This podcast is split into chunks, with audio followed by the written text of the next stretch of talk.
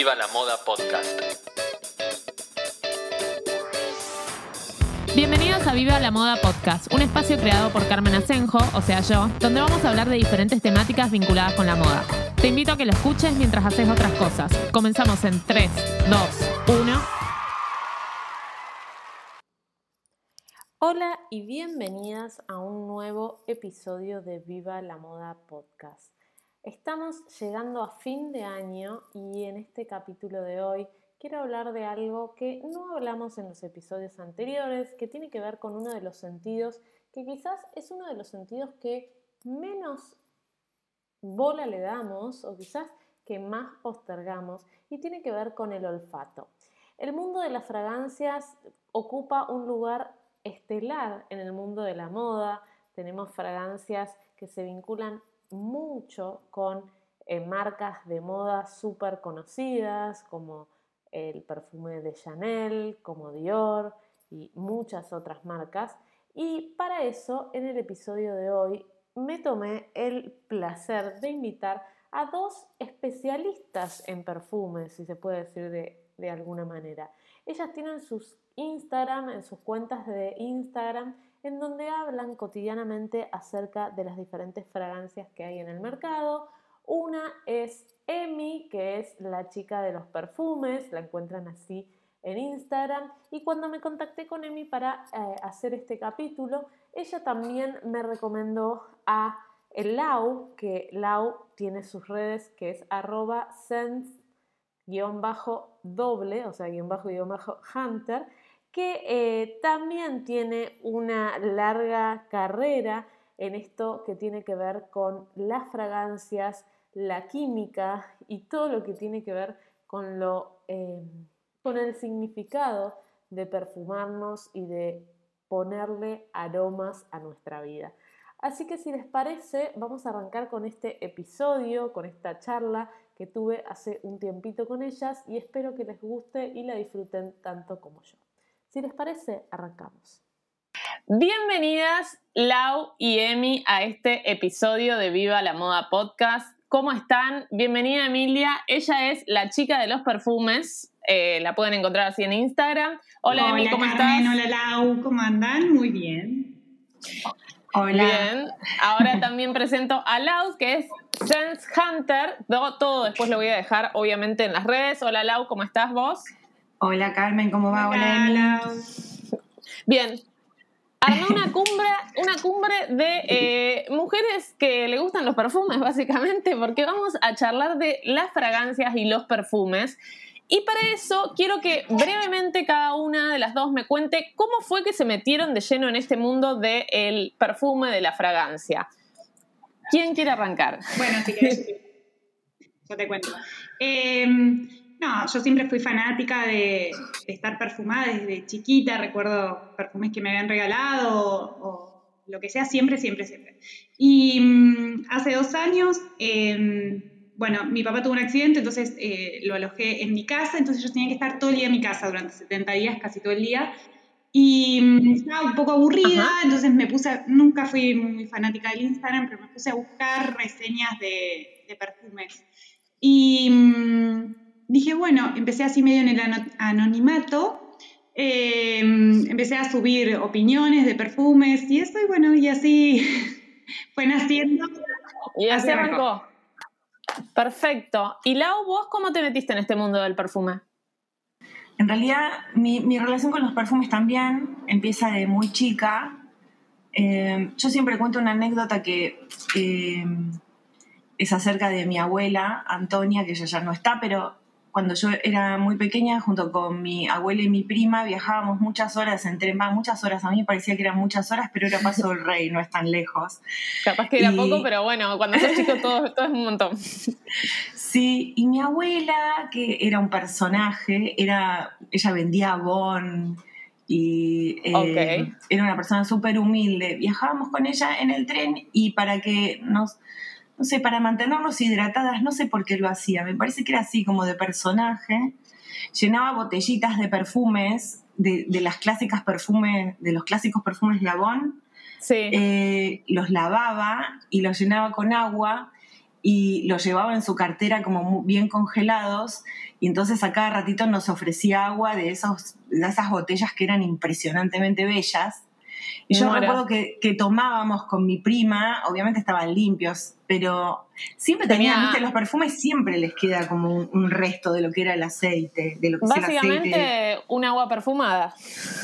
Exactamente. Y entonces era como muy flashero para mí tomar agua de, esas botellas que encima eran, viste que las botellas de perfume son hermosas. Sí. Eh, yo sentía algo muy mágico. A partir de ahí como que nada, y, antes también yo estaba como muy impresionada con todo lo que son los perfumes, los que usaba mi mamá, los que usaba mi papá. Mi papá viajaba, entonces le pedía todo el tiempo perfumes. Y también una situación muy parecida a la que contó Emi, después de una situación eh, de salud complicada mía, y estando en cama, em, también empecé a investigar cosas que me gustaban y empecé a escribir en Instagram, que tampoco era fan de Instagram, eh, más que nada porque me gustaba a mí, em, cosas acerca de, de, mi relación con los perfumes. Y también con, un, eh, con una identidad oculta, porque sentía como vergüenza de haberme metido en la red y de prejuicios, prejuicios que yo tenía. Cada uno lo hace a su forma, pero está bueno que puedan compartir esto que, les apasiona y que aparte yo las, admiro porque creo que no hay cosa más difícil, porque la moda, en mi caso, se ve, es visual. El perfume lo tenés que describir de tal manera para convencer a una persona de que está bueno o para describirlo o para contar tu experiencia. Tenés que tener muchas herramientas, o sea, tenés que tener mucho vocabulario porque el perfume se huele, o sea, y es muy difícil transmitir esa sensación que uno siente cuando la huele desde eh, un Instagram con una foto y un texto. Entonces, es difícil eh, describir o, tratar de, mm, digamos, de representar lo que sentimos en un momento cuando conocemos una fragancia o cuando queremos recordar lo que nos hacía sentir tal fragancia. Se metieron en una compleja.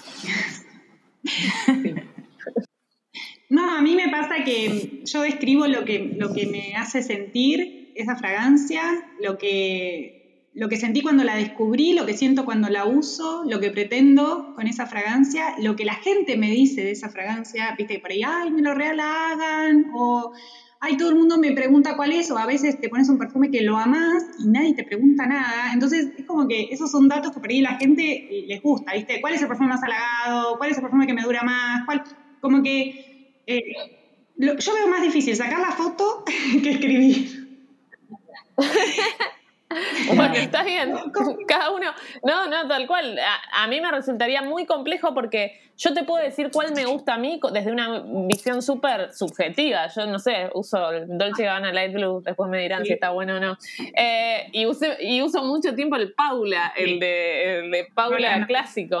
Eh, pero, pero de ahí a decirte por qué me parece que es genial, no sé. A mí me gusta, fresco, listo, ya. Pero, pero siento que armar una comunidad en base a descripción de perfumes es complejo y las dos la tienen y está buenísimo. Qué bueno. qué opinás? Qué bueno, gracias primero. Eh, sí, Emi también en eso es una genia y, sus reseñas son como muy interesantes. Incluye siempre la gente. Yo em,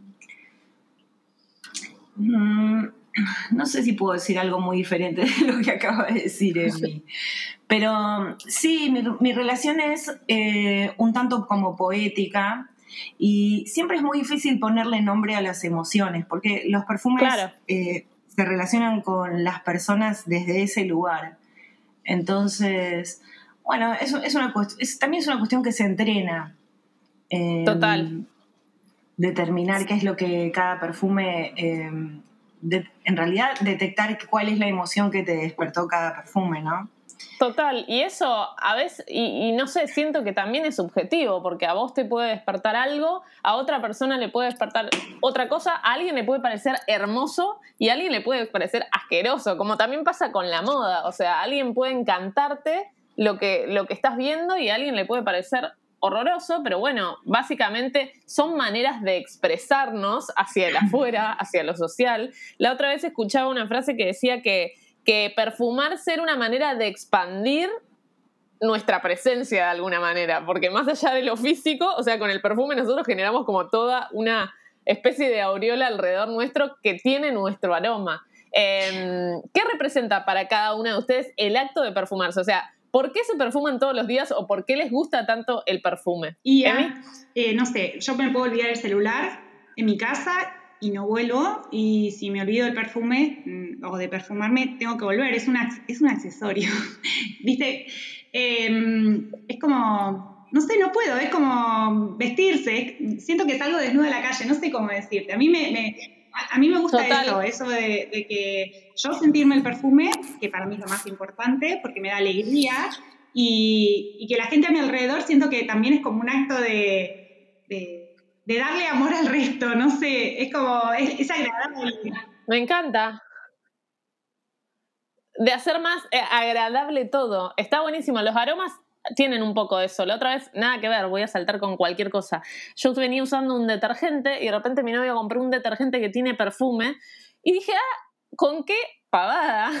tipo, el acto de lavar los platos se convirtió en algo un poco más lindo. O sea, eh, es muy tonto capaz lo que digo, pero me pareció que, ah, aporta algo y, es esto que vos decís, Emi, capaz que alegría o algo de mejorar un poco la situación. No solo los perfumes, em, todo lo que huele. Por ejemplo, yo sí, en Todos los aromas. yo, no sé, eh, tengo, en mi casa tengo todo el tiempo prendido una vela, una lámpara, un hornito. Yo necesito eh, sentir, porque es, es, algo que no sé cómo explicarlo, si yo tenía algún problema o algo, yo no me iba a comprar ropa. Salía y me compraba, no sé, me iba a alguna de estas casas y me compraba difusor, perfumina. A mí me da alegría, básicamente. Total, total. Hay, hay sensibilidades, calculo. Lau, en, tu caso, ¿qué representa para vos el, acto de perfumarte o de, o de, no sé, no sé cómo sería el verbo, sí, no, poner aromas. Sí, sí, perfumarse y perfumar. Eh, Total. mira, eh, yo creo que el, perfume es un puente, ¿no? Y es como, y aparte de que es una declaración, cuando cada vez que uno elige el perfume que se pone, está eligiendo decir algo al resto de la gente y también a uno mismo. Me encanta. Eh, entonces, básicamente es comunicación, es lo que uno comunica de uno a través de otro de los sentidos que está un poco como eh, dejado de lado en todo lo que es arte y, inclusive en, la moda, a pesar de que es eh, absolutamente protagonista. Completamente. Eh, siento eso un poco que que es el que hoy la tecnología todavía no ha logrado eh, de alguna manera, bueno, el tacto, qué sé yo, lo siento más posible, pero que no ha logrado eh, transmitir tan fácilmente y hoy estamos mucho con la imagen y, dejamos un poco de lado los otros sentidos. Eh, totalmente, y me parece interesante esto de la declaración y es, es contar quién soy a través de los aromas. Bueno, por ejemplo, las marcas tienen cada vez más eh, eh, familias olfativas que las representan. O sea, es un universo y cada vez más se le está dando eh, bola a esto de, los aromas y me parece que está, está buenísimo porque es como vos decís, es parte de una declaración o parte de contar quién soy, no solo a través de lo visual, no solo a través de la palabra, sino también a través de los aromas. Totalmente. Vos fijate que mm, eh, la manera en la que uno huele le dice mucho al resto. Eh, más allá de la moda y más allá de lo rico feo, ¿no es cierto? Digo, más allá de los gustos personales, eh, inclusive los animales también se manejan así, ellos también, digamos, hay, por ejemplo, es tan importante estar perfumado como oler feo, ¿no es cierto? Una persona que huele feo nadie se le quiere acercar, no es lindo es desagradable, habla de alguna enfermedad probablemente, hable de algo que, no está bien. Una persona que huele bien es absolutamente atractiva, uno tiene ganas de estar cerca, de, meter la nariz ahí, en ese aura que está perfumada. de una, es completamente primitivo, diría yo. o sea, es como desde, el, principio nos guiamos por eso. Es que el olfato eh, es el sentido que está ligado con el sistema límbico del cerebro, que es el primitivo. es con el olfato el hombre eh, determinaba peligros, eh, alimentos, toxicidades, un montón de cosas. Lo que pasa es que después cuando el hombre se puso de pie, esto era cuando caminaba cerca de la tierra, con la nariz cerca de la tierra, pero cuando el hombre logró ponerse de pie, obviamente que tomó un poco más de distancia del olfato y ganó la vista. Claro. Porque al, ponerse de pie veía, empezó a ver más, lejos, ver más de lo que veía. Exactamente. Total, total me quedé pensando 1500 cosas en este momento, pero eh, algo que quería remarcar de, esto del olfato, y es, yo siento que hay dos cosas que a mí me trasladan en el tiempo. Una es la música, o sea, cuando escuchás un tema que quizás lo tenés vinculado con algo puntual, y otra es los aromas, o sea, creo que las dos hablaron de los recuerdos cuando describieron en por qué les gusta tanto los perfumes o por qué les gustan tanto las fragancias y siento que están recontra vinculados. Creo que es, es una especie de máquina del tiempo las fragancias que nos trasladan a lugares o a personas. Eh, ¿Les pasa eso, Emi, sí, para por ejemplo? para mal, te digo. Total. por ahí tienes un perfume que lo usaste en una época que no querés recordar, entonces como que si no, ese perfume no lo quiero usar más y lo amaba, y, pero me hace acordar a X. Y mm, eso es para mal o para bien, nada, a mí me ha, pasado de, no solo los perfumes, qué sé yo, eh, algún aroma, alguna torta, lo que sea, recordar alguna vivencia y, y conmoverme, emocionarme y decir, ay, este era el olor que había en la casa de mi abuela o esto. Eh, era el olor de mi mamá. Muchas veces me pasa en la cuenta que me dicen, ay, por favor, necesito el olor de mi abuela y no sé cuál era el perfume y me mandan una foto y pero me dicen, no lo consigo. Y, es como, es, tremendo. O amaba ese perfume, lo que te decía, amaba ese perfume, pero me hace acordar a mi relación con mi ex, que era un tóxico y no lo puedo usar más. ¿Y cuántas?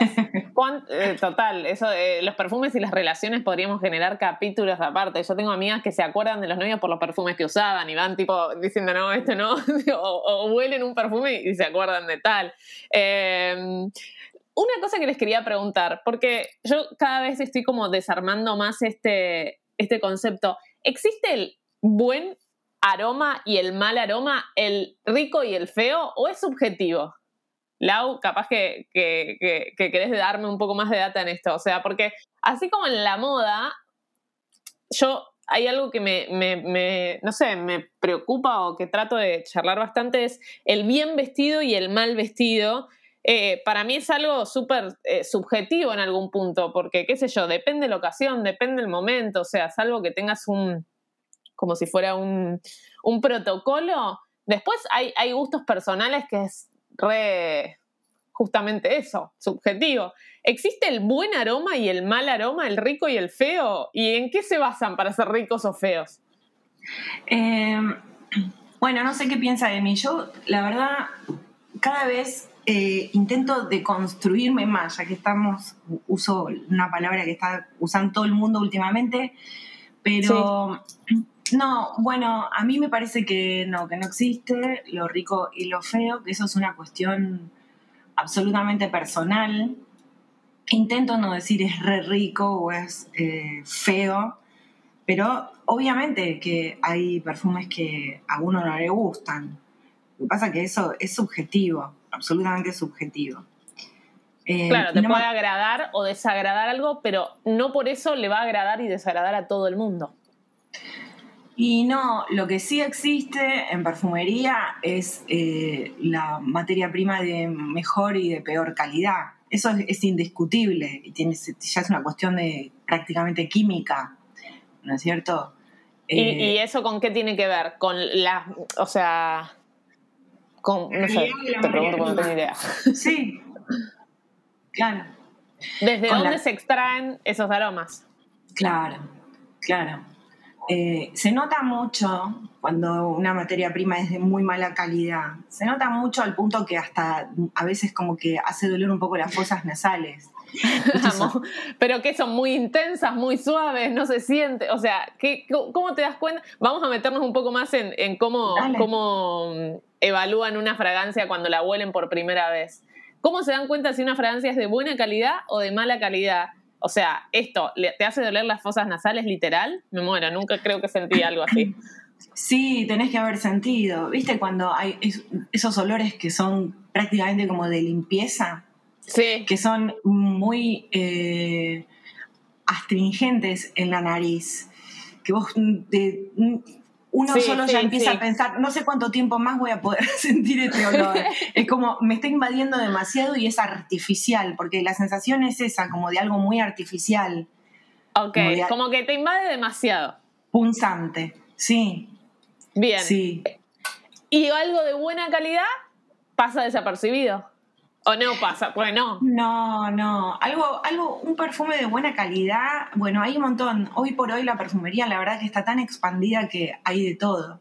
Em, no, bueno, hay de todo y yo tengo como un gusto muy amplio como para decir ahora, pero básicamente es un perfume que desde, su, desde la materia prima hasta su construcción, hasta el tipo que lo creó, digamos, cuando la materia prima es de primera calidad, cuando hay una historia interesante detrás del concepto creativo de esa fragancia, eh, cuando el tipo que lo creó es un tipo también de renombre, cuando, cuando se dan como muchas cosas que tienen que ver con eh, la alta calidad, lo conceptual, eh, el hecho creativo, eh, para mí eso es lo que hace un perfume, que un perfume esté bueno.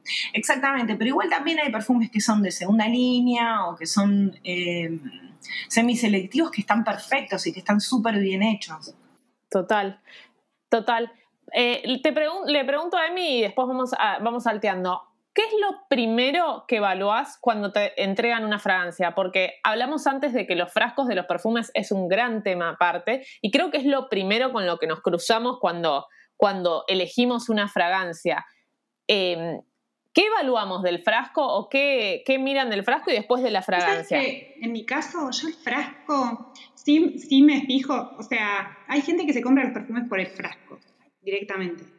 Eh, sí.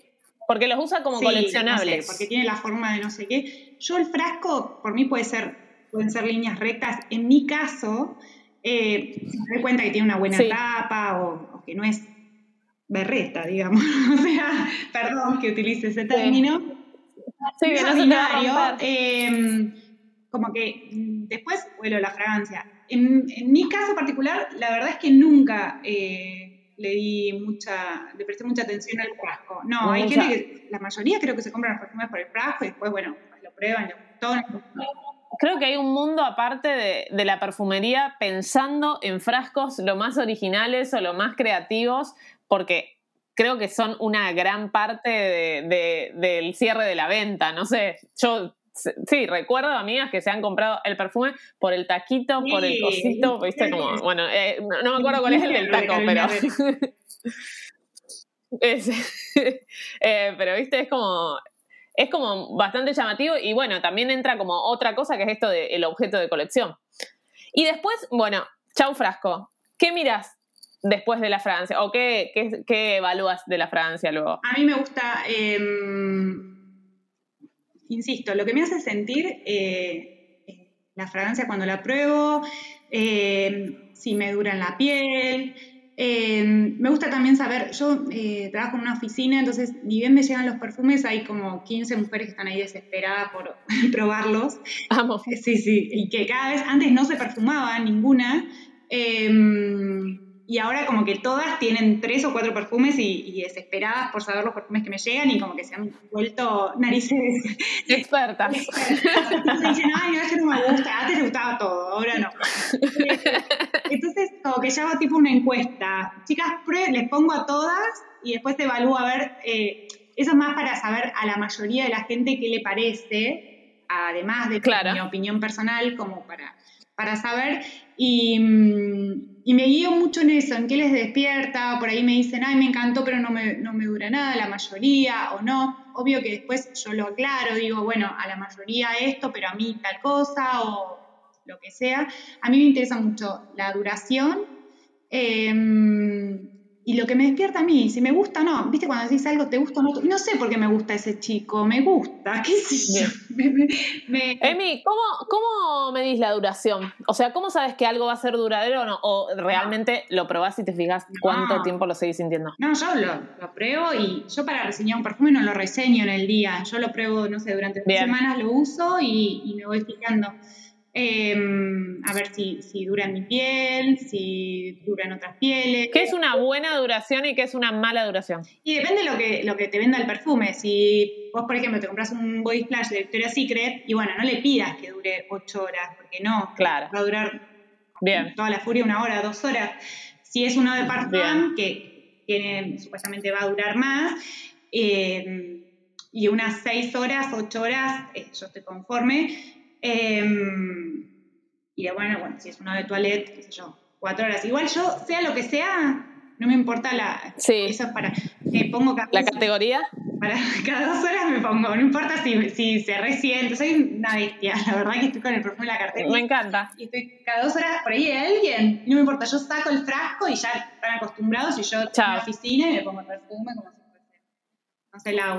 me pareció interesante lo que planteaste, Emi, de las categorías, que eso, a ver, yo trabajé bastante tiempo en perfumería, pero como, eh, no en la parte de perfumería, parte administrativa, pero sí tengo más o menos las categorías, eh, pero capaz que estaría bueno que las, las contemos, o sea, em, tenemos el EDT, el EDP, tenemos los semiselectivos, tenemos los selectivos. Eh, Lau, ¿querés entrarnos un poco en el mundo de cómo se cuáles son las categorías de los perfumes? Em, sí. Vos decís que te diga de memoria las, proporciones.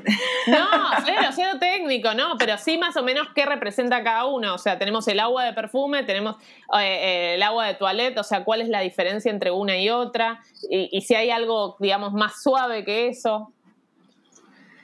Eh, Sí, lo que pasa es que eso ya hoy es un poco inexistente, digamos. Hoy por hoy medio que me parece que la industria está eh, dividida, porque digamos, te puedo decir el extracto, el parfum, el eau de parfum, el em, eau de toilette y el agua de perfume. Pero hoy por hoy, y, más, digamos, eh, en Argentina me parece que se divide en body splash, o de toilette y o de parfum. El resto es como muy difícil. Hay algunas marcas de nicho, tipo eh, Fueguía, que sí siguen teniendo extracto y cosas así, pero... Lo más normal, perdón, lo más normal que nos vamos a encontrar cuando vamos a, comprar una fragancia es encontrar un splash, un EDT, que sería o de toilette, o un EDP, que es una eh, agua de perfume. Claro, que tiene mayor concentración del aceite que crea la fragancia, digamos. Y, o sea, va de lo más suave a lo más intenso. Y sí, Bien. sí. Y hay, hay usos recomendados, o sea, a ver, ¿por qué yo elegiría uno u otro? O sea, depende de lo que quiero con esa fragancia. O sea, si quiero algo, no sé, esto como más para todos los días, voy con algo más, más liviano. Y si quiero algo para eventos especiales más intenso, o eso es algo que yo me puse en mi mente de categorías. Sí, no, la verdad que ah, yo siempre insisto en que, de acuerdo al bolsillo de cada uno, eh, uno busque lo que lo hace sentir mejor. Hay gente que no soporta eh, sentir su perfume alrededor todo el tiempo, ¿viste? Mucha gente que inclusive eh, te dice que le hace doler la cabeza oler perfume, que mm, para esas personas obviamente que lo mejor es el body splash. Lo que pasa es que la salida del body splash tal vez sí es muy fuerte, porque justamente está hecho para que, para que te atrape en el primer momento en el que salió la fragancia. Em, voy a ir más atrás. Cuando decís salida, te referís a notas de salida. Eh, ¿cómo, ¿Cómo es eso? O sea, tenés notas de entrada, cuerpo y notas de salida. Bueno, normalmente los perfumes están construidos, se habla de una construcción. Eh, de notas. Fíjate que hay un paralelo re interesante con, la música. Eh, porque son composiciones, igual que en la música, y hechas con notas. Me eh, encanta esta, este paralelismo, no lo había eh, relacionado nunca. Y bueno, mi perro, disculpen. No pasa nada.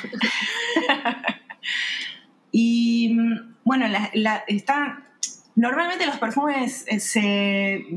si, si, si, querés decir algo, decilo, Emi. ¿eh? No, normalmente los perfumes se construyen eh, de manera piramidal. Igual no siempre, ya no siempre se hace así, digamos, pero normalmente tiene... La manera tradicional. la manera tradicional es notas de salida, que son, o, las notas de tope, que son las notas que se terminan eh, a los 3, 5 minutos como mucho, eh, que son básicamente las moléculas más livianas de la composición, y entre esos están, ponerle los cítricos. Bien. Después, en las notas de corazón, es que es la identidad del perfume, lo que va a perdurar eh, y lo que hace que la gente se enamore de ese perfume, no, ame el perfume, porque el enamoramiento son las notas tope. Ok, es lo, primero que sentís, como que, bueno, después pasó. Ay, decís, qué lindo, no sé qué. Eso después va bajando, se va yendo el enamoramiento y, empezás con el amor en el corazón. Y ahí tenés las notas que son las potentes, las flores, algunas frutas, em, etc. Y después tenés como notas de fondo o de base, las notas o las moléculas que son las más pesadas, las maderas, las resinas, las notas balsámicas. Eh, así se compone un perfume. Entonces, cuando yo digo que, me gustan los cítricos, eh, vivo eh, con enamoramientos, o sea, que ningún perfume tiene cítrico en el corazón. No, no, porque eso después se regula. En realidad, esas notas se pueden potenciar eh, gracias a la química. Okay. Y, terminan también colocadas en el corazón. Si vos te fijas en algunos sitios, vas a encontrar un montón de cítricos en el espacio del corazón. Pero eso básicamente también tiene que ver, por eso no, todo es blanco y negro, también tiene que ver con las proporciones. Bien, bien, bien, perfecto. Pero más o menos sabemos que cuando nos encontramos con una Francia vamos a tener varios, eh, varias notas, no va a ser que es todo floral, o sea, tener floral con madera, con cítrico o con, o con frutos o lo que sea. Eso está bueno porque a veces, tipo, nos pasa esto que es lo que decía de mí, me gusta porque me gusta, pero también está bueno verse, meterse un poco más de lleno y decir, bueno, ¿qué es lo que me gusta de, de este perfume? Para también que sea fácil encontrar sustitutos, porque también pasa cuando creo que es como un drama eh, cuando desaparece la fragancia que te representaba. Eh, Vos tenés suerte, Seguro. ¿Por qué? elegiste con el Light Blue. Yo, les contaba, no, eh, me lo están diciendo irónicamente porque en un momento era muy difícil de conseguirlo. No, no, porque el Light Blue es un perfume que a todo el mundo le agrada para mí, a todo el mundo no, no puedo. Pero a mucha gente lo. No, está bien, está bien. Hablemos en, general. De, tu perfume. Yo cuando subo el Light Blue es como lo amo, lo amo, todas, todas. Lo amo, sí. Bueno, igual me da un poco. No me gusta tampoco que sea que le gusta a todos. Como que me gusta a mí diferenciarme un poco. Ah, bueno, pero el Light Blue es un perfume eh, bastante conocido. Es, es les contaba a las chicas, no me acuerdo si lo dije en el podcast o antes de arrancar el podcast, que a mí me gustan eh, dos. Yo a ver, tengo un montón de fragancias, porque también me mandan muchas veces y con mi criterio acotado eh, trato de describir lo que me gusta y lo que no me gusta, pero hay fragancias que compro y que voy y que elijo. Una es el Dolce Gabbana Light Blue y la otra es el Paula clásico, el primer Paula de todos. Y creo que el Paula, o sea, los dos son frescos, creo, sí, ustedes sabrán mejor que yo pero los dos a mí me, eh, me trasladan en el tiempo, no sé, a la felicidad. Creo que por eso los elijo. Sí, el light blue es como el olor a limpio, ¿no? A, tipo como un shampoo Eso. Manzano, sí. Bueno, también me estoy acordando que eh, rituales, ¿no? Eh, mi mamá cuando se metía en la cama siempre tiraba perfume y el otro día me encontré haciendo lo mismo y digo, bueno, tira perfume, pero cuando yo era chica también me acordaba. Y el otro día me encontré haciendo lo mismo y digo, bueno, ok, son esas, esas sensaciones de estar recién bañada, metiéndome en la cama, tirando perfume y es claramente trasladar recuerdos o sensaciones, o sea, más allá de, no importa la fragancia, sino importa el momento en donde querés sentir algo rico o oler algo rico. Sí, totalmente. Es, es muy lindo eso es muy bello. Hay mucha gente que perfuma, ¿eh? yo también lo hago. Las sábanas, las almohadas, antes. Esa sensación de acostarte en sábanas con olor rico es hermosa. No sé, yo la recomiendo. es muy lindo y no hace falta que sea olor a limpio, ¿eh? Yo le pongo lo que, lo que me pinte. Perdón. Sí, bueno, total. Una pregunta, chicos. ¿Cómo? ¿Qué? Una pregunta. Yo siempre perfumo las sábanas, siempre antes de acostarme, con algún textil o algún home spray. Pero, ¿ustedes echan el perfume en las sábanas? No, no, perfume, yo, ah, bueno, yo, yo estoy en tipo, yo agarro o de almohada, viste las colonias de almohada, o no sé, en un momento, en un momento, eh, no sé, voy variando, depende de lo que voy teniendo a mano. Nunca es perfume, perfume, salvo, no sé, que no tenga otra opción. Pero a veces son, eh, no sé, colonias también. ¿La sí? Yo, yo sí. Yo sí. Y, si te empiezo a decir dónde pongo perfume, eh, no lo puedes creer. Pero sí, hasta los libros. Ay, me em, encanta. Bueno, pero los libros también tienen su aroma. Mira, eh, cuando, por ejemplo, te tiro algunos tips, pero cuando yo me voy de viaje a algún lado y me llevo dos o tres libros que nunca termino de leer, pero no importa, te pero llevo la llevamos porque creemos que sí. sí, porque es imposible, tengo un hijo, es como, nada, la vida se, se complica también las vacaciones.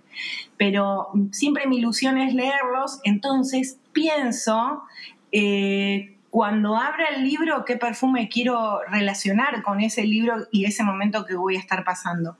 Eso es un tip que es muy importante y también para, cuando, para la gente que atraviesa momentos difíciles con seres queridos o qué sé yo, también tener mucho cuidado de los perfumes que usan para, no sé, viste, sí, sí es muy importante em, porque básicamente eh, los, perfumes eh, fijan, se fijan a las emociones.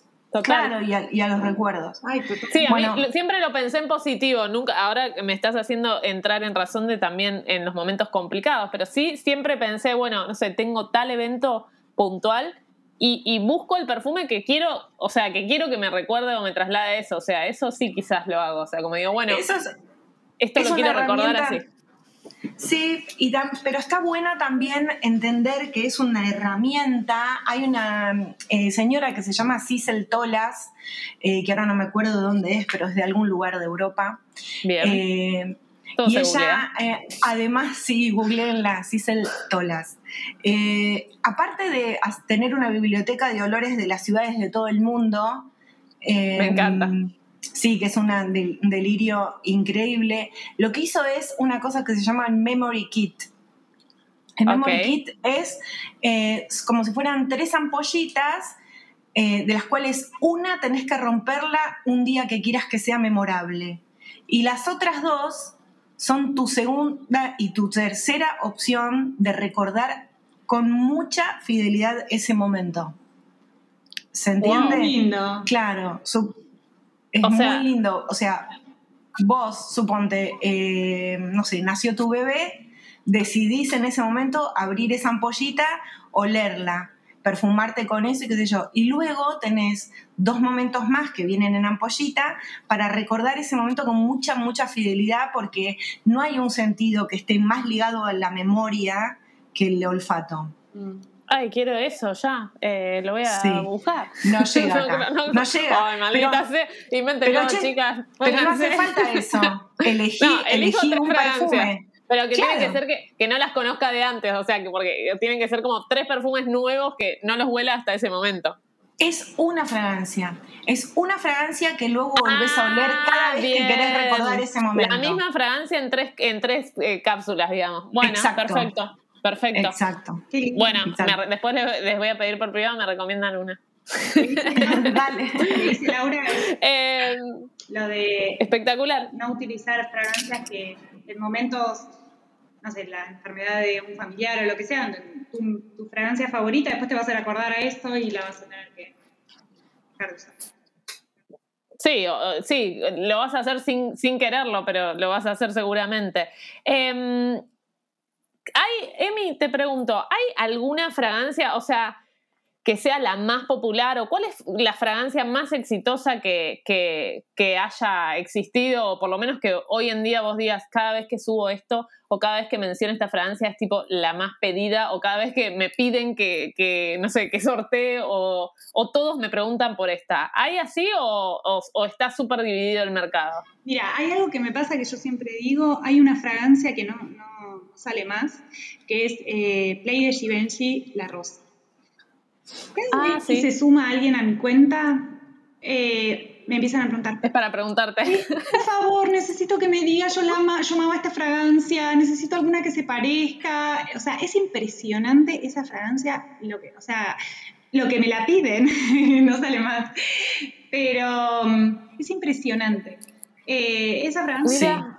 No sé qué opina Laura. Sí, a mí también. ¿A vos también? Sí, sí, sí, a mí también. ¿Y qué Francia recomendás? Porque yo medio como que ahí hago agua. Porque seguramente alguien está escuchando este episodio y le está pasando eso. Porque Yo creo que eh, olí alguna vez una de Natura, así, que no sé si es un Luna o algo así, pero no, no me acuerdo. Yo te digo que quien, quien lo haga similar se hace rico.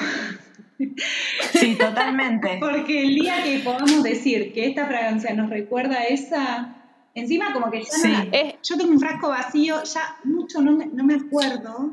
No, yo tampoco. Entonces, capaz que me he cruzado, pero no me he dado cuenta. Y tampoco lo voy a poder, como que Sería oro en polvo. Qué tragedia eso de que descontinúen las fragancias. o sea, porque, o sea, son eh, debe ser algo súper comercial, pero evidentemente capaz que también es por regiones, capaz que acá pegó eso porque representa algo y en otros lugares no funcionó, chao, la descontinúan, ya fue y acá se quedaron un montón tecleando diciendo, eh, quiero, esa fragancia. Totalmente, a veces acá lo que, lo que más sucede es que los distribuidores... Eh, no apuestan a que el mercado consuma determinada fragancia. Claro, Entonces, sí, mucha oferta de o sea, la gente consume lo que hay. Claro.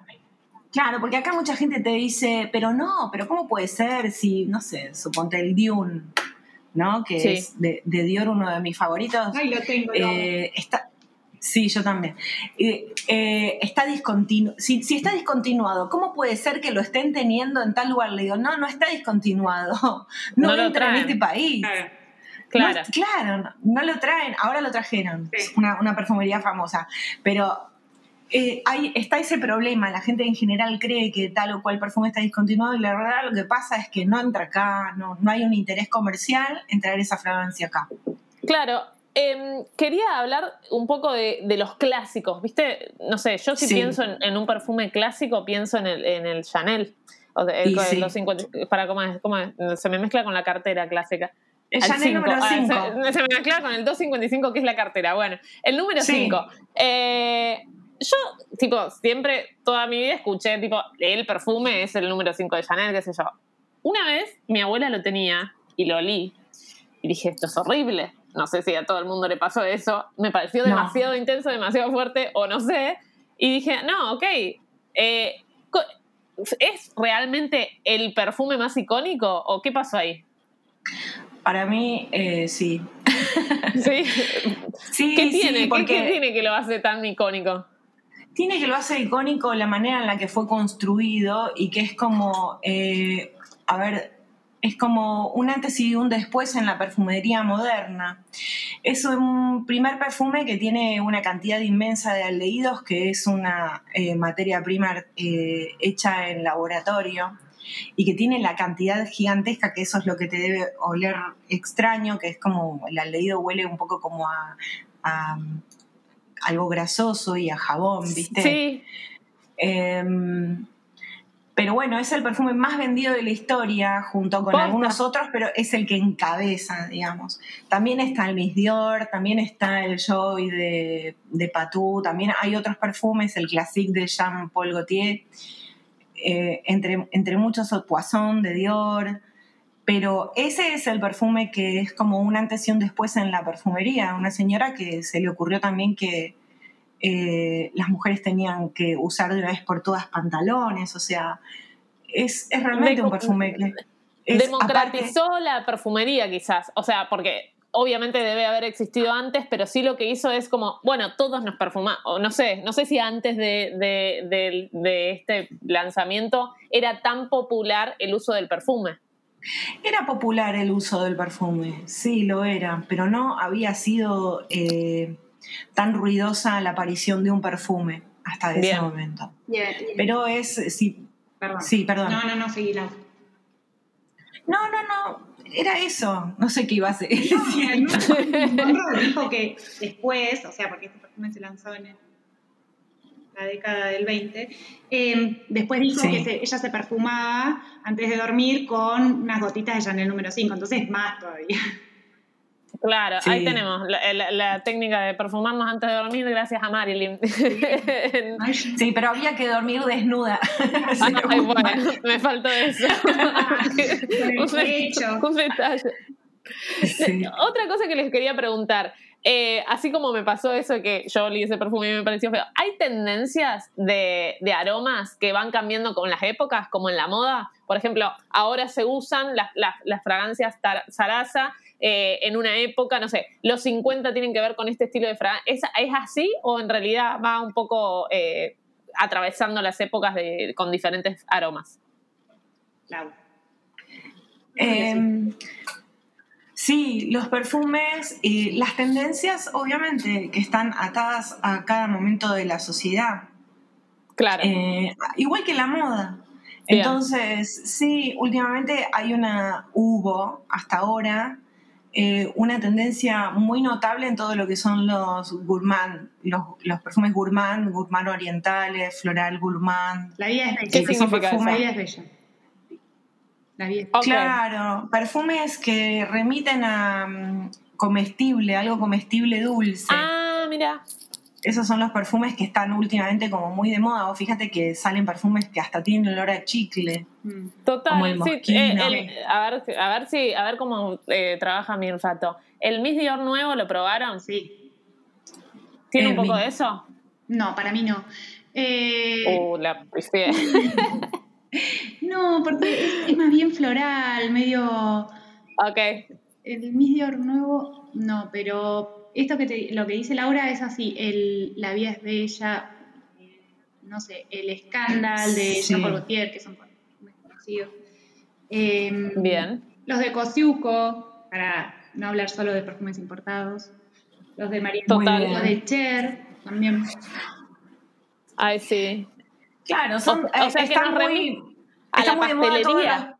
Exacto, exactamente. Tipo perfumes con chocolate, con mucho caramelo. Eh, Bien. Avainillados que remiten a notas de crema chantilly, cosas así. ¿Qué onda? Tenemos mucho hambre. Que estamos con. Te das ese, tipo de fragancias. Bien, pero van cambiando las tendencias en base a, a, los movimientos sociales, seguramente, o quizás a algo, algo de eso. Sí, van cambiando las tendencias y también va cambiando em, la necesidad para con el perfume. Vos fíjate que venimos de dos años de encierro, entonces eh, también sucedió en este último tiempo que eh, empezaron a salir perfumes que tienen que ver con la limpieza, con la salud, con una cuestión un poquito más minimalista, o también sucede que luego hay movimientos que tienen que ver con eh, eh, los géneros, la cuestión de género, salen perfumes como el último de Calvin Klein, que, tiene que ver con la inclusión, con el todos, con... Eh, es interesante eso. El Calvin Klein siempre fue, siempre se vendió como el perfume sin género, ¿no? El One. Es el primer perfume sin género a nivel marketing, porque mucho antes los perfumes no tenían género. Claro. En realidad. Pero sí, es eh, un genio Alberto Morillas, que es el que creó ese perfume, y también Calvin Klein, claramente, em, que sacan este perfume que es absolutamente inclusivo. Y ahora no solamente es inclusivo, sino que es eh, casi vegano. Ah, perfecto. Bien. O al menos sí, son, distintos... la, declaración de ellos es el cuidado del medio ambiente. Son distintos valores que van, que se le van pidiendo, también pasa en moda, se le va pidiendo y, está, y los primeros que lo hacen siempre, siempre son los, los que llevan la delantera, digamos. Em, es, esto esto de fragancias o masculinas y femeninas, Lau, vos decías que no es algo medio impuesto por el mercado. O sea, no existen fragancias masculinas femeninas. Bueno, bueno no, es una estupidez lo que estoy preguntando porque también, o sea, cada uno tiene un gusto personal y, y es como poner ropa de nena, ropa de nene, sí, no sé, muchas Veces, no, pero bueno, muchas veces, claro, porque es antiguo, pero bueno, uno va como ayornándose, ¿no? Eh, hay gente que, que, igual toda la vida usó perfume, eh, yo tengo tías o amigas, inclusive yo eh, que me he comprado muchas veces perfumes de hombre. Em, en mis inicios, cuando me importaba muchísimo lo que opinaban los demás, por ahí lo ocultaba, ¿viste? Y se lo compraba a mi marido y después se lo sacaba, pero la verdad que ahora es como ¿Qué te importa? O sea, eh, yo recibo de, este tipo de consultas, me gusta mucho el, eh, no sé, te voy a decir cualquiera, el Century de Dangil, pero es de hombre, ¿está mal si me lo compro? Pero la respuesta siempre es, pero vos me estás cargando. Sí, sí, son las mismas preguntas que me llegan a mí, pero claro, por eso digo me retracto, porque estoy planteando algo, pero lo que yo quería llegar es que vieron que las fragancias de hombres siempre tienen como un aroma que en común, no sé si es alguna nota, el pachuli puede ser que sea una nota que, no sé, o las amaderadas muy fuertes, no sé, hay algo que hace que vos digas, esta es una fragancia de hombre, o por qué estamos construidos así, o qué le ponen a las fragancias de hombre que uno diga, a ah, esto es de hombre. El musgo. ¿En no, la, no, no, la vos sos la que, la, que más sabe. No, pero dale, bueno, eh, claro, sí, son las maderas, son las maderas. Generalmente los masculinos son más amaderados. Sí, sí, y son las notas como más, viste, pesadas y claro. que en general se relaciona al hombre con ese tipo de fragancia, que ya, eh, eh, ya eso está como empezando a caducar y lo, lo, ves mucho en las fragancias de autor, como que eso ya no existe más. Pero las, pero las marcas eh, clásicas sí lo siguen haciendo, las marcas de diseño siguen haciendo perfumes de esa manera tiene que ver con una idea de la masculinidad. O sea, la masculinidad era, era, dura, era, no sé, aguerrida, qué sé yo, y de repente, bueno, ¿qué fragancias nos llevan a eso? Las que vienen de los materiales que son, no sé, pienso que tiene que ver con eso. O sea, por eso llamamos de hombre o mujer, pero. Y por ahí la mujer es más. Eh, con las concepciones antiguas, ¿no? Más frágil, eh, más delicada, entonces también vamos con lo floral por la mujer. Creo que tiene que ver con eso. Sí, un poco sí, pero la verdad que eh, las marcas de nicho, que son las marcas que consideran al perfume más como un hecho artístico y no como una necesidad de consumo, eh, están totalmente volcadas a, generar fragancias eh, más allá de la, perdón, del género y son ahora todo es no gender o genderless o como le quieran decir. Todo, sí, total.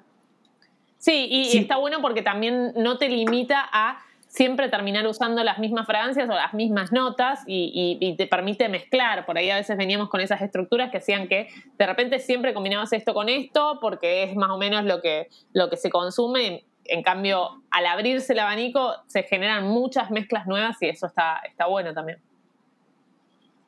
Claro, y sorprender también, ¿no? No hay nada más eh, atractivo que un hombre con un perfume eh, como por ejemplo el Poisson de Dior. Es como... Total, claro, no lo había pensado, o sea, estaba pensando en, eh, porque bueno, generalmente en el público mío femenino, en mujeres usando fragancias que, fueron más vinculadas a lo masculino, pero claro, sí, también, o sea... Escúchame, no hay, mirá, acá en mi casa mi marido es mi modelo de perfume. Amo. Entonces... Yo quiero probar, testear un perfume y sí, lo testeo como dijo Emi, ¿no? Pero se lo pongo a mi marido. Le digo, ¿me permitís? Y me dice, sí, claro. Entonces, desde la mañana le pongo ese perfume y se, y se lo voy sintiendo a lo largo del día. Y así fui también descubriendo que qué bueno te queda ese perfume. Y por ahí estamos hablando de un light blue de Dolce Gabbana de Forever de mujer. Claro, eh, claro, sí, sí, sí o una alegoría rosa-rosa puesto en un hombre, porque también es una cuestión cultural. En, en, Oriente eh, hay perfumes, que, hay países que si el perfume de hombre no tiene rosa no va. Claro. Claro, sí, sí, sí, sí, sí. Interesante. Em, quería preguntarte, Emi, em, ¿cuál es la manera correcta de ponernos un perfume. Antes de eso también, eh, o no correcta, porque viste que a mí me han retado cuando me frotaba las, las muñecas. Eso no se hace. no se hace, me han retado, por eso digo. Eh, o, también hay pieles que, que, se bancan más los perfumes o no. Hay formas de, de cuidado o de limpieza que hacen que los perfumes duren más o menos. O sea, ¿cuáles son como los tips para que las fragancias eh, funcionen mejor? Y yo creo primero es tener la piel hidratada. Entonces, okay. te bañas, te pones una crema sin fragancia o que sea la fragancia ideal, sería que sea la misma. Viste que a veces que vienen cofres, la fragancia con la crema. Eh, eso sería perfecto porque entonces eh, tienes la piel hidratada y em, con los poros abiertos, o sea, recién bañada, duchada, em, en las zonas donde hay atrás de las orejas, em, detrás de, en la nuca, en el, donde dobla el brazo. ok. atrás de las orejas y en la nuca generalmente es por el saludo, tipo cuando te doy un beso que yo me quedo oliendo tu nuca más o menos y las orejas. Puede ser, es porque son las zonas donde hay, son como zonas calientes, ¿no? Entonces, no sé, la Tal cual. Sí, es así, en mi está Y las muñecas igual, pero sin frotar. Yo también ahora... ¿Por qué no se puede frotar? Porque dicen que... Creo que me... Dicen que... Eh, ¿Qué? Se... Va, Laura, de saber... De química, como que se rompen las... Como... Sí. las partículas, no sé, las, partículas. Las ¿no? sí, se, altera la molécula, no, no, no, hay que friccionar, es, hace, fricción en una molécula. Bien, o sea, hay que poner en las dos muñecas, pero sin, sin hacer el... O sea, no, eso... no, porque el perfume está pensado para que, el, en, en spray, para que las moléculas caigan abrazando todo ese pedazo de piel al que apuntaste y tienen que quedar así como cayeron. Bien. Perfecto. Y te Perfecto. de las rodillas también en verano si te pones un vestido. Y también puedes hacer la nube. Tirás la fragancia y pasas por abajo. Y, y pasas por abajo. Y también poner bueno, o tres nubes. O tres nubes como hago yo. tres nubes, o sea, tres veces. Sí, yo hago tipo chic, chic, chic, chic, chic, chic, todo alrededor de la cabeza. ¿Ah, sí? Me encanta. Sí, mal, mal, pero bueno. bueno, el tema es el precio de los perfumes que están un poco elevados, entonces las nubes a veces eh, queremos hacer mini, micro nubes. bueno, sí, tenés razón. Lo que pasa es que nosotros no podemos no estar perfumados. Porque la gente Claro, ya ustedes son una marca personal, no puede, no, yo no las puedo conocer a ustedes y de repente no sentir nada. Igual algún perfume siempre hay.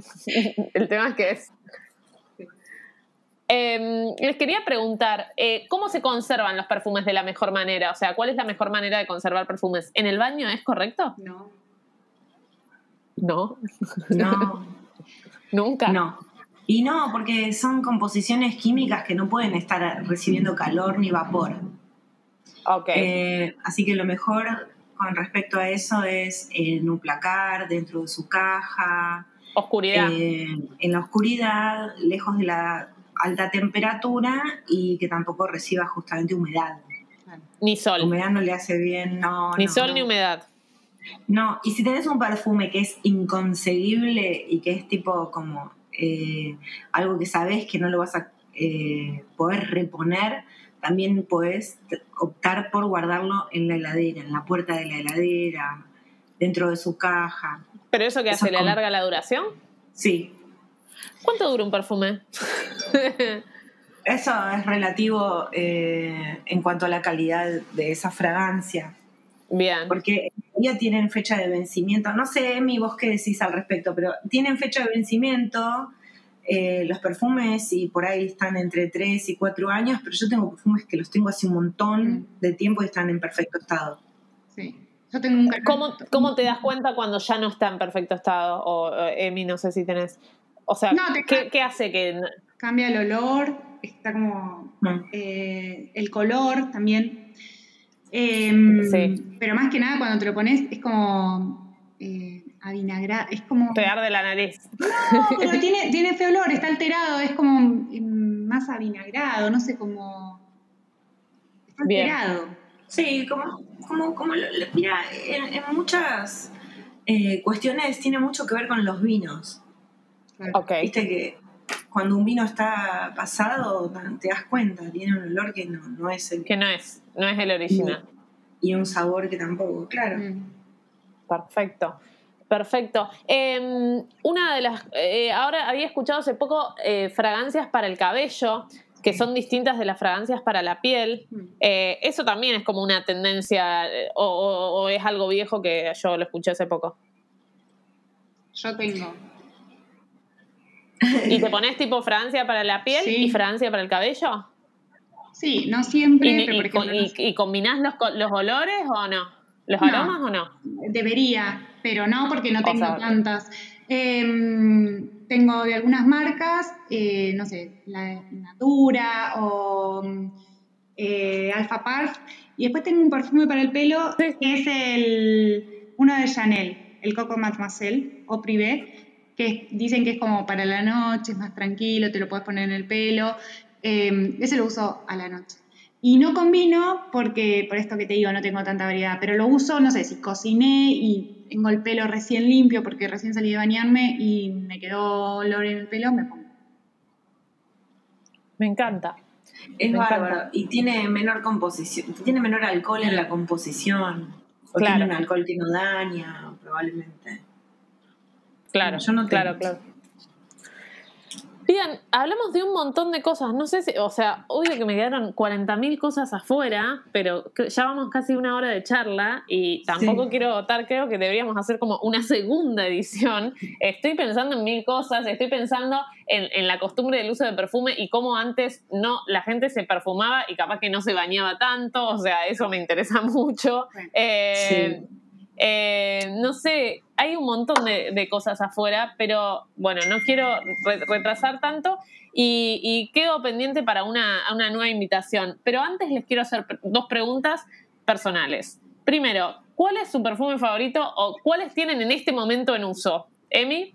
No, yo tengo... ¿Ah, ¿Se dice? Ah, pará, porque también está eso de tipo, no se dice. Es que yo ya no puedo decir uno favorito. Eh, ok. Laura debe, ser igual que yo. Va, a las dos nos mandan muchas marcas perfumes. Hay algunos que nos gustarán, otros no. Yo debo tener, no sé, todos abiertos. Debo tener 150 perfumes. Claro. Y los uso todo el tiempo. O sea, voy variando. Y vas, vas todos. Ayer usé un perfume, hoy uso otro, y capaz que a la noche uso otro. Eh, capaz que mezclo. Em, no podría decirte, en este momento tendría que hacer un top 10. Si, hay uno que nadie te lo manda y lo tenés que ir a comprar, y ¿cuál comprarías? No. Es, no. Em, no. Eh, o el primer perfume capaz que te... ¿Sabes cuál me gustaría probar? ¿Cuál? Es una pavada, ¿eh? Pero eh, hay uno de Nivea que dicen que huele a la crema. Quiero olerlo y no se consigue acá. Yo también. es un perfume de Nivea. De Nivea es igual a. Bueno, huele atento a la gente de Nivea. No, no se consigue acá. Si no, me lo compraría. no, afuera. No, no. no consigo. Sí, creo que está en Europa. Porque en Europa que los ya va a llegar. Ya mm, llegará. Tranqui. ¿Y vos, Lau, alguna? O sea, Entiendo, ¿también tenés 150 perfumes abiertos en, en, uso? Sí, sí, sí, porque yo los eh, Y sí, yo... Eh, sí, y aparte regalamos, claro. Eh, eso seguramente. Pero, a ver, yo últimamente tengo como un... Ando como dando vueltas en un top 10 pero rota, ¿eh? O sea, quiero que quede claro que es igual que... Sí, es que sí, y, tiene que ver con las emociones también, o sea, básicamente... Va, o sea, va rotando, sí, y los gustos también van cambiando todo el tiempo. Y el perfume hay que usarlo según el mood, según el estado de ánimo. Eso pasó mucho ahora en la, en la cuarentena. Durante la cuarentena la gente empezó a usar el perfume como para morir, porque si no, delante de quién iba a lucir, delante de uno mismo y de su familia, encerrado. Entonces... Eh, sí, como para que te cambie el ánimo. Exacto. Y mm, bueno, yo estoy medio copada con Bitter Peach de Tom Ford Ok. Eh, My Way de Armani, Dune de Dior. De Dior. Eh, ¿Qué más? Narciso Rodríguez eh, o de Toilette. Sí, qué rico. Narciso Rodríguez. Sí, yo también. Light Blue Forever de Dolce Gabbana, muy bueno porque tienes una, un agregadito como de Neroli que lo hace muy interesante. Lo voy a probar, ya que estoy, esta en mi línea. ¿Qué más puedo recomendar? Cosas así como Super Lean. Ah, infusión de iris de Prada, que no me falta nunca. Y Chanel número 19. Esos son como los que vengo, viste, los que dejé afuera y estoy, los estoy matando. Oh, está bien, está bien. Sí, es, es un poco eso. ¿Cuáles ahora estás en, en, movimiento? Y obvio que tiene que ver con tu momento ahora y eso. Pero sí, entiendo que es como, es muy difícil seleccionar uno o decir este. Eh, pero bueno, quizás por ahí sea el primero que, que, las hizo meterse en este mundo o el primero que les generó como esta sensación de lo necesito, ¿viste? Eh, a mí el blue, Pero el está buenísimo. El blue de Ralph Lauren hasta el año pasado era mi favorito. El blue de Ralph Lauren. Perfecto. Qué lindo. Y otra pregunta, eh, dos cosas más que sumo. Por un lado, si alguien se quiere meter en el mundo de los perfumes o lo que sea, más allá de seguirlas obviamente a las dos en redes, alguna película, algún documental, alguna algo que quieran recomendar para que vean o para que lean, eh, que pueden no sé, recomendar. Estoy pensando qué película era la que. Ah, no. Eh, bueno, yo voy con la mía, pero ustedes vayan pensando mientras tanto. Hace poco vi la serie de Halston en, ah, el momento que decide armar su fragancia mm. y me pareció muy lindo cómo está reflejado el, armado de una fragancia por parte de una marca, que también eso lo dejo para otro podcast, que, muchas marcas tienen sus fragancias, pero no son las mismas marcas las que desarrollan. Hay empresas especializadas en, el armado de fragancia, pero bueno, lo, lo hablaremos en otro momento. Pero en esta serie Halston cuando él decide armar su fragancia, me parece muy interesante el proceso y muestran un poquito de cómo es el proceso. ¿Alguna otra recomendación, alguna peli, algún libro, algo que quieran recomendar y decir, bueno, me gustan las fragancias, me quiero meter en este mundo, ¿qué hago? Yo, anotate en el curso de Olfactory. Me encanta. que mm, es la escuela de Laura. Ay, perfecto, pues no sabía, qué bueno. Sí. Eh, y, en, qué, consiste, digamos? O sea, es un curso que... que Yo hice un... ¿Qué, qué, haces? Gracias, Emi. No, Vendelo, Laura. Emi estuvo. Yo hice estuvo. Eh, perfecto. Mira, son seminarios, son como especies de masterclass diferentes. Eh, se van seleccionando 30 materias primas, en general el curso es online, esas materias primas son 30 eh, frasquitos que te llegan a tu casa y vos vas eh, entrenando junto con Bernardo Conti, que es eh, el perfumista más importante que hay acá en Argentina, y junto con la gente de la escuela, vas aprendiendo a detectar diferentes materias primas que son las que después conforman un perfume.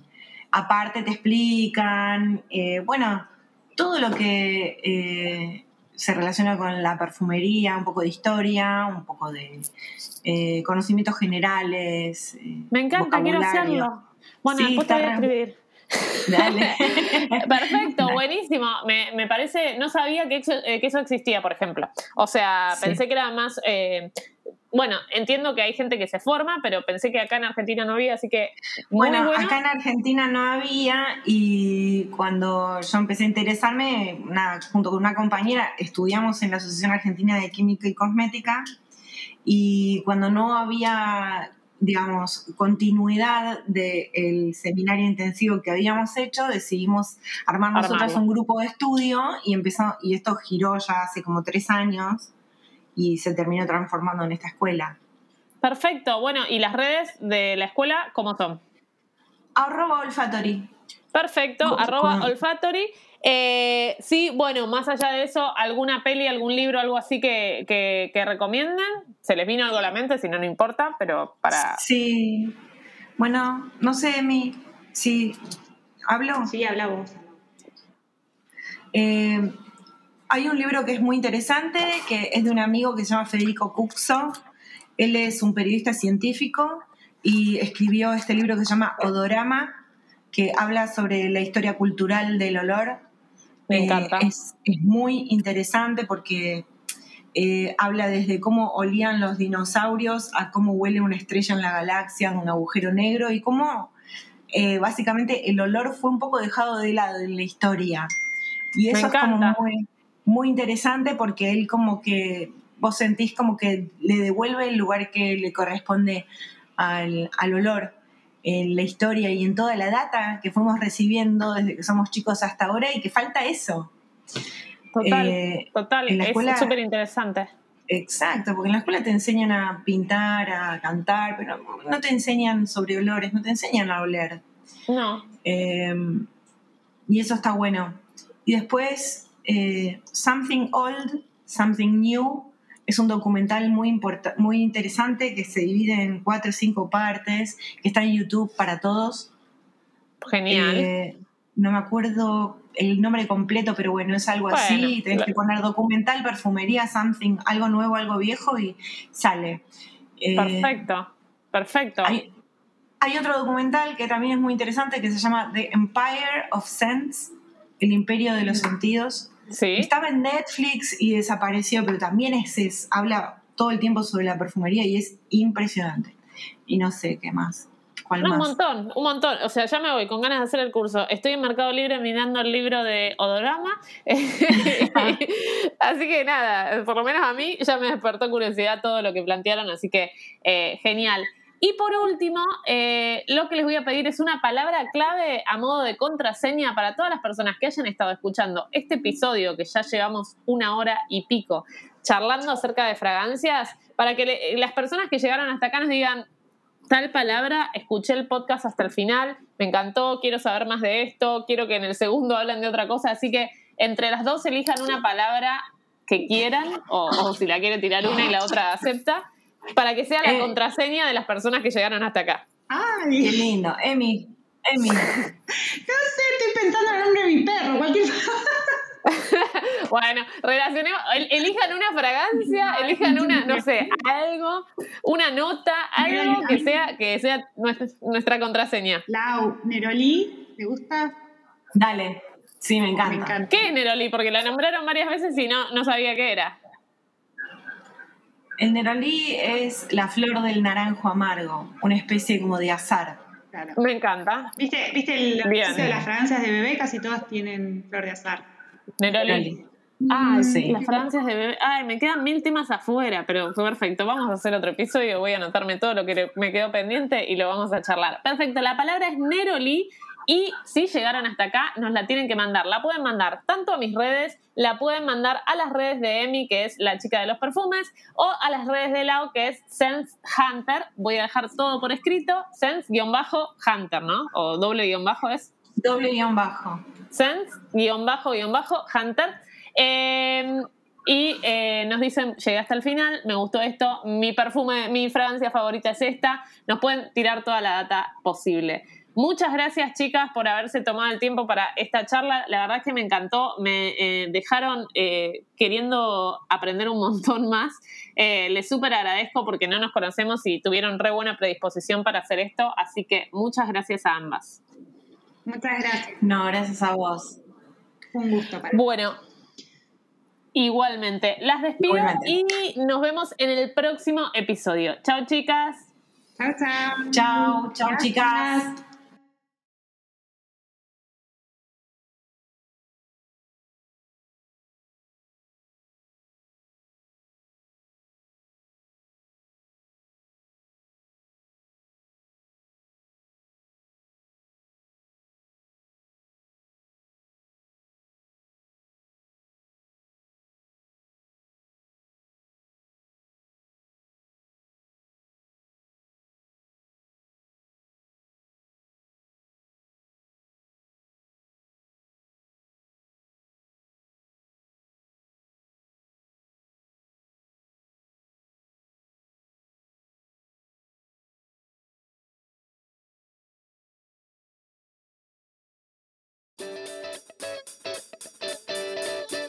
Viva la Moda Podcast.